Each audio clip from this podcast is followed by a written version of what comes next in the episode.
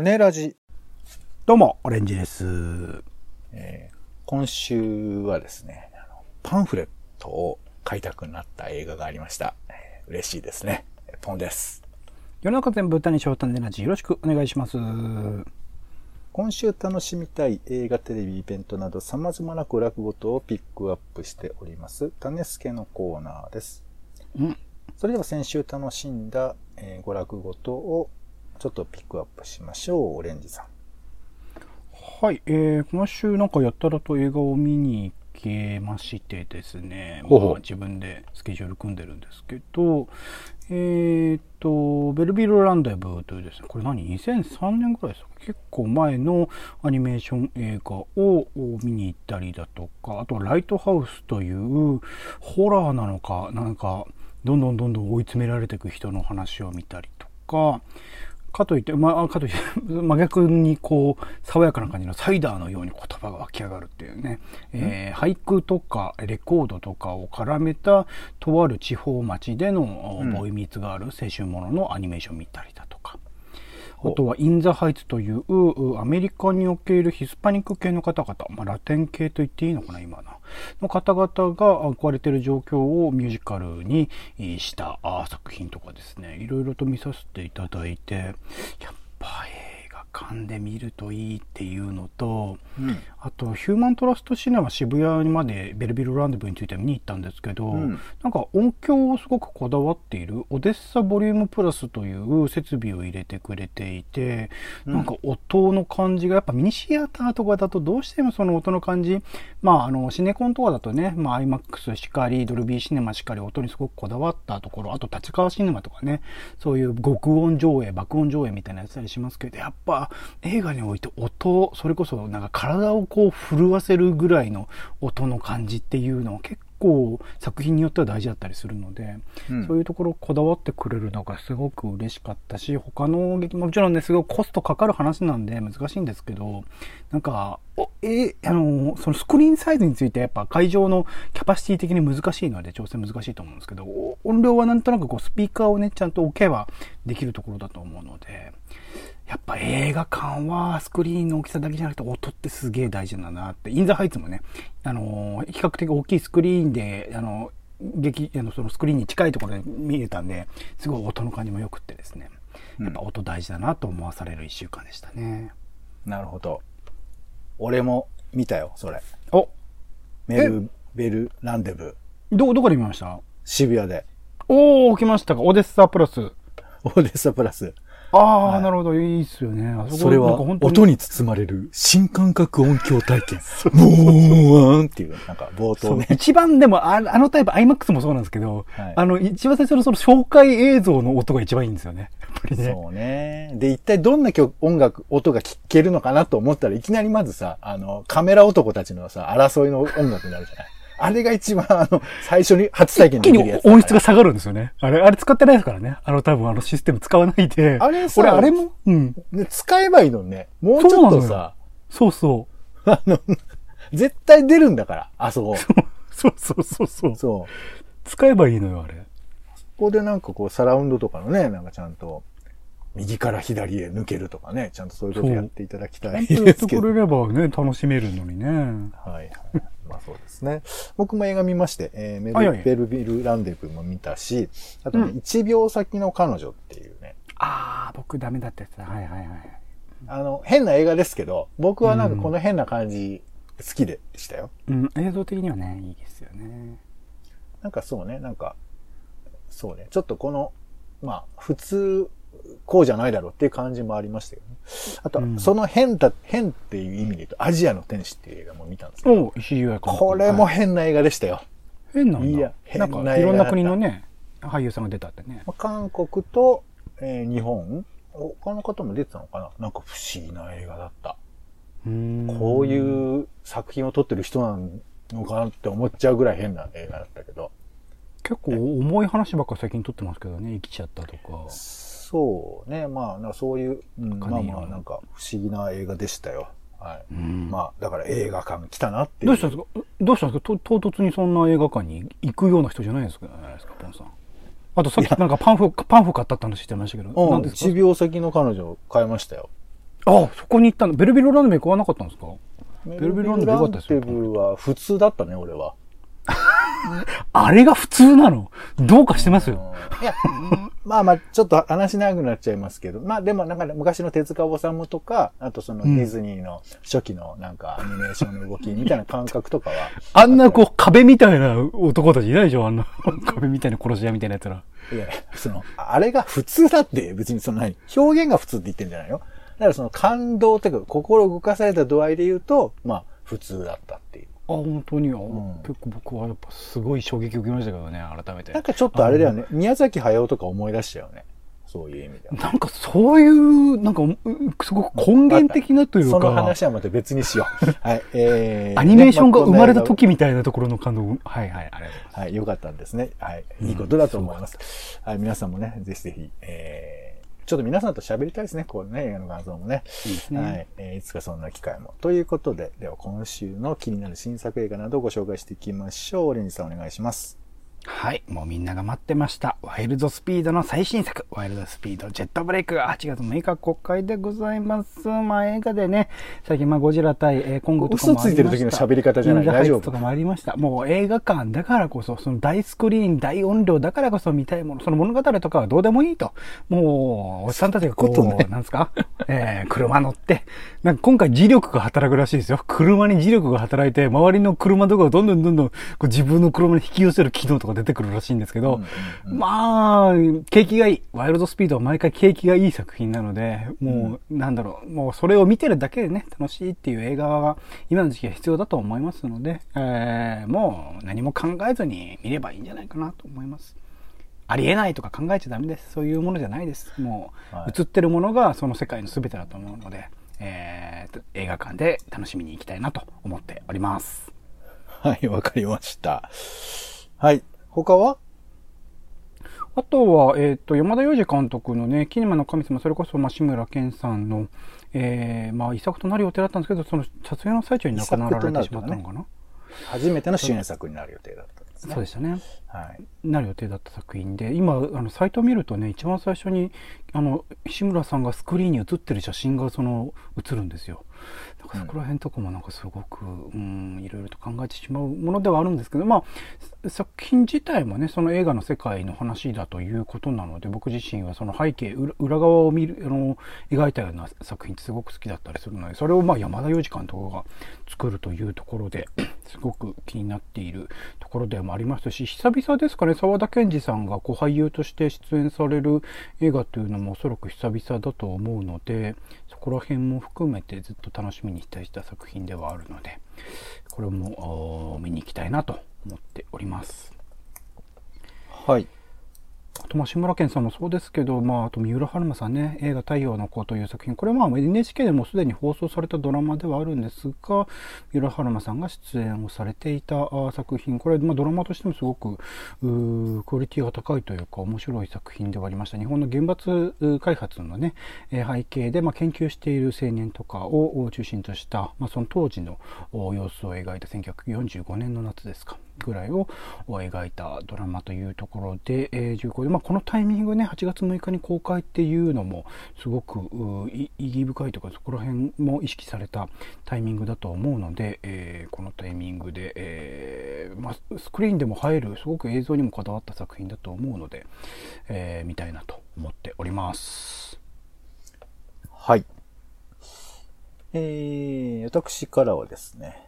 えー、リバイバル上映ということで、わんぱく戦争という作品ですね。これ予告編で結構流れてるんで、どんなもんなんだろうなと思って、まあちょっと見てみたんですけど、いや、こう、まだ作画見てないんだけど、僕もこれは。なんかね、今はもう撮れないんだろうなっていう映画なんですよ。マジで。うんこれね、これ鈴木福くんが、あの、公式サイトでちょっと、ぬ紹介してますんで、ちょっと簡単にね、大人には、大人にとってはちっぽけでも、僕らにとっては大切なものを抱えながら何者にも恐れず戦う姿は、えーおかしく、かっこよくもあり、えー儚い。お芝居の経験がない彼らが演じたからこそ自然に楽しんでいる姿にこちらも楽しくなってしまうのではないかと思います。現代ではできないであろうこの映画は幼い頃からお芝居をしてきた身からするとこのような映画に出演してみたかったと心から思いました。あ、もうすごいですね、福先生。いやー、本当に。儚いえーこの映画ではですね、子供たちが全裸になったりとかですね、えーこう服を脱がされる、ズボンを脱がされることの恥辱だとか、そういうこととか、あの、あ石をバンバン投げるとかですね。まあ、結構は、まあ、結構ってできないよね、多分。いいじめといえばいじめみたいなところもあるし、福まあ戦争っちゃ戦争ですから、でもちろんでもそれがわんぱくって言葉に回収できるっていう美しさもあったりするけど、うーん、難しいなと思いながら、でも見たらきっとなんか面白いんだと思うんですよ。だからこれってどういう風に現代で整理することなのかなって思ったりもするんですけど、まあでもわんぱくっていい,、いいなって思いますよね。わんぱくでもいいっていう昔ありましたけど。う んはい、強くね、育ってほしいと思いますが、まあそんなわんぱく戦争でございます。福さんもね、えーおすすめの作品でございます。うんはい。では、えー、メガザ行きましょうか。お願いします。えー今週の気になる名画座は、てけてけてけてけてん、早稲田松竹でございます。まさかのね、狂気的なこう、2本立てを組んできましてですね。本気の印劇場版と、ハッピーアワーって組み合わせなんですけど、本気の印劇場版なんと232分。3時間52分。そしてハッピーアワー317分。5時間17分。と同時上映なの。まあ、あの、いつもは、早稲田松竹だと2本立てでいくらっていう値段なんですけど、これについては1本ずつです。ねえー本気の印1本、ハッピーは1本なんですけど、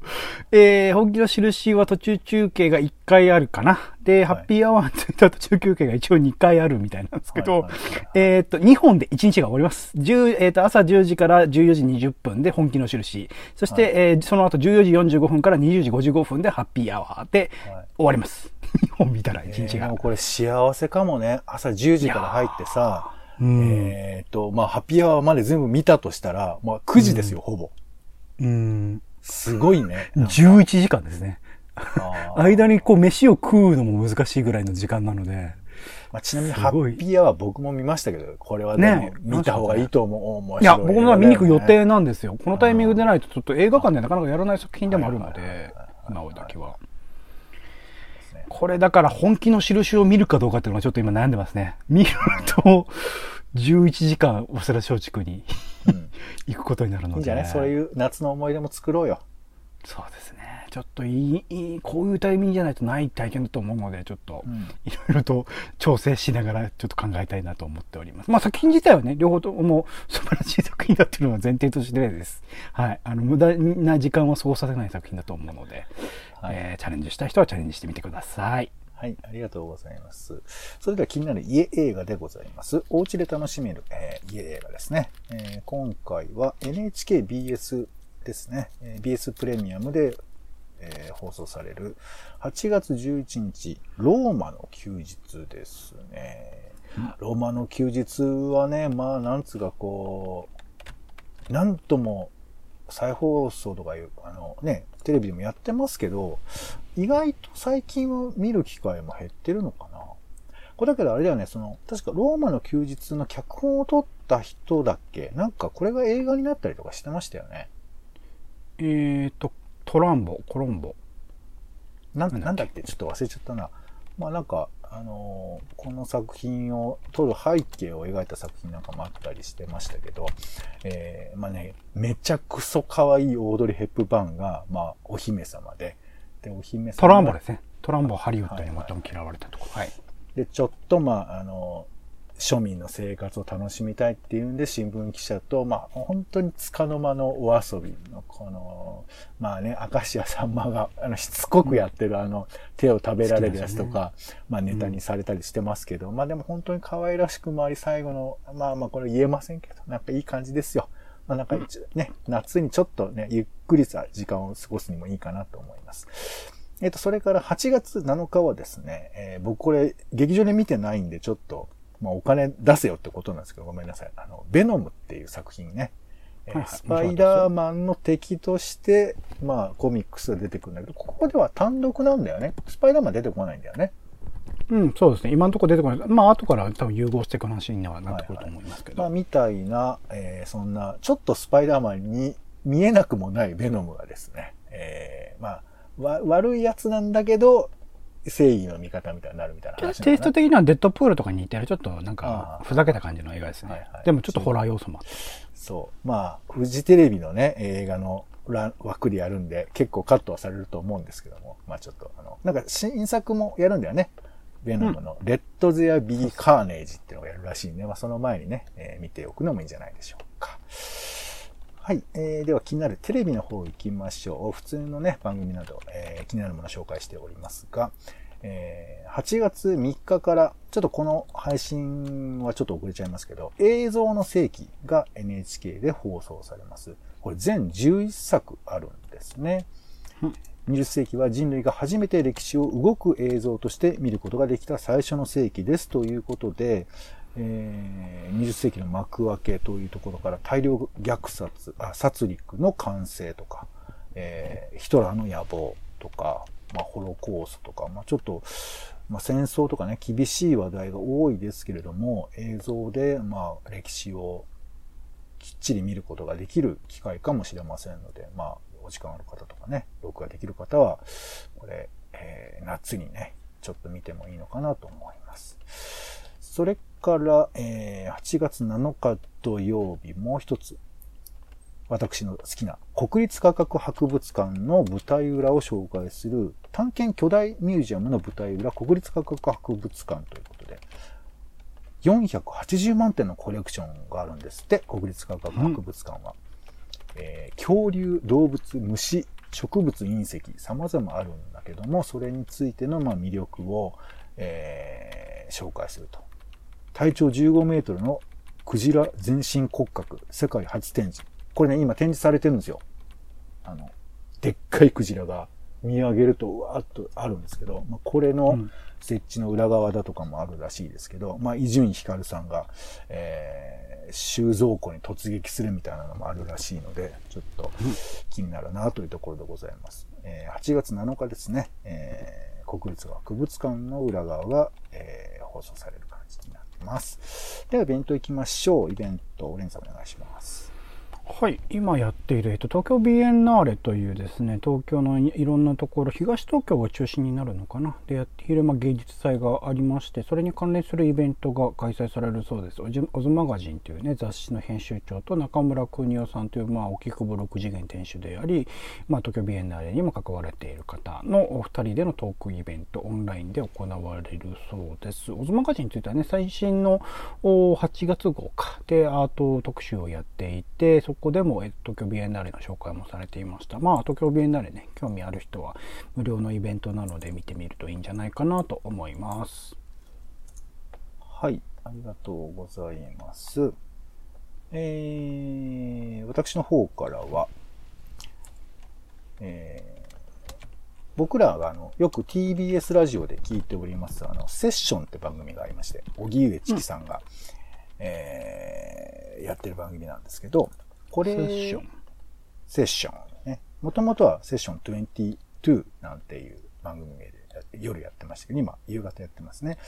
で、この番組と毎日新聞が組みまして、えっ、と、オンラインイベントを、えーやることになりました。えー戦争とコロナ。私たちはその時何を信じたかということでやっています。えーこれが8月11日ですね。えー夜の7時半から行われます。えー有料イベントなどでね、えー PTX などで、えチケットなどを買っていただければなと思いますが、まあ、戦争とコロナ、ちょっと重なるところがあるんじゃないかなというのは皆さんも感じているかと思いますので、その辺の話が聞けるんじゃないかなと思います。はい。では展示行きましょうか。オレンジさんお願いします。はい、えーと、漫画もしも東京展というのが8月4日から9月5日まで東京都現代美術館で開催されるそうです。いろいろな漫画家、松本太陽さん、浅野稲夫さん、石塚真一さんなど、まあ、そうそうたる顔ぶれの方々が日本の、まあ、東京ですね、をテーマに書き下ろした20作品を展示するということで、おそらく概要の規模的にはそんなに大きいものではないのかなと思いますが、まあ、それぞれのね、漫画家さんの原画というか実際に描かれた絵が展示されるということで、貴重な機会になるのではないかなと思っています。まあ、その2020年ね、もしも東京というテーマなので、2020年っていうものの、ある種パパラレルワールドの東京みたいなところが描かれていくのかなと思うと、それぞれの作家さん、それぞれの漫画家さんがどういうふうに作ってきたのかっていうのはすごく気になるところでもあります。えー、事前予約制です。完全に事前予約が必要で、まあ、参加費自体は無料だそうなので、まあ、東京的美術館ね、うん、今、ちょうど、えっ、ー、と、あ、名前でした。えー、っと、おじいちゃん、えー、ワイの字の、えー、作品もや、展示会もやってますので、うん、それと合わせていくと、あ、そうです。横尾忠則さんですね、うん。の展示もやってますので、えー、ぜひぜひ合わせて見に行くといいんじゃないでしょうか。はい、ありがとうございます。えー、最後にですね、えー、と、すでにもう、やっているイベントなんで、展示なんですけれど、あのー、まあ、オリンピックで小林健太郎さんの件があったじゃないですか。うん。で、ま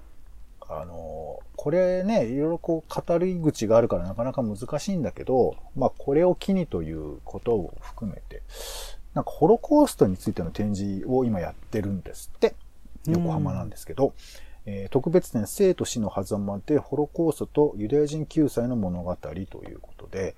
ええー、神奈川県立地球市民神奈川プラザ、アースプラザというところでやってるそうなんですね。うん、で、まあもちろんね、本とか映像とかたくさんありますから、あの、先ほどの映像の世紀なんかもありますんで、そういういろんなもので、えー、この事実について考えていいのかなというふうに思うんですけれど、うん、えー、なんだろうね、なんか、難しいよね、その、原爆の件もそうですけど、正しくその事実をどう知るのかとか、本当どうだったのかとか、なんかこうね、どこまで知ればどうなのかとかなかなか難しいんですけれど、なんか、ちょっと一度深く知ることで、なんか新しい切り口が見えるかもしれないなって思うので、まあ具体的な展示を見るのは一つ手かななと思います。えー、こちらが8月29日まで、えー、行われています。はい。ということでございました。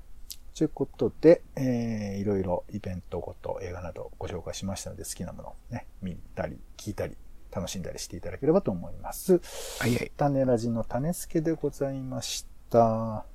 お相手は、えー、ね、パンフレット、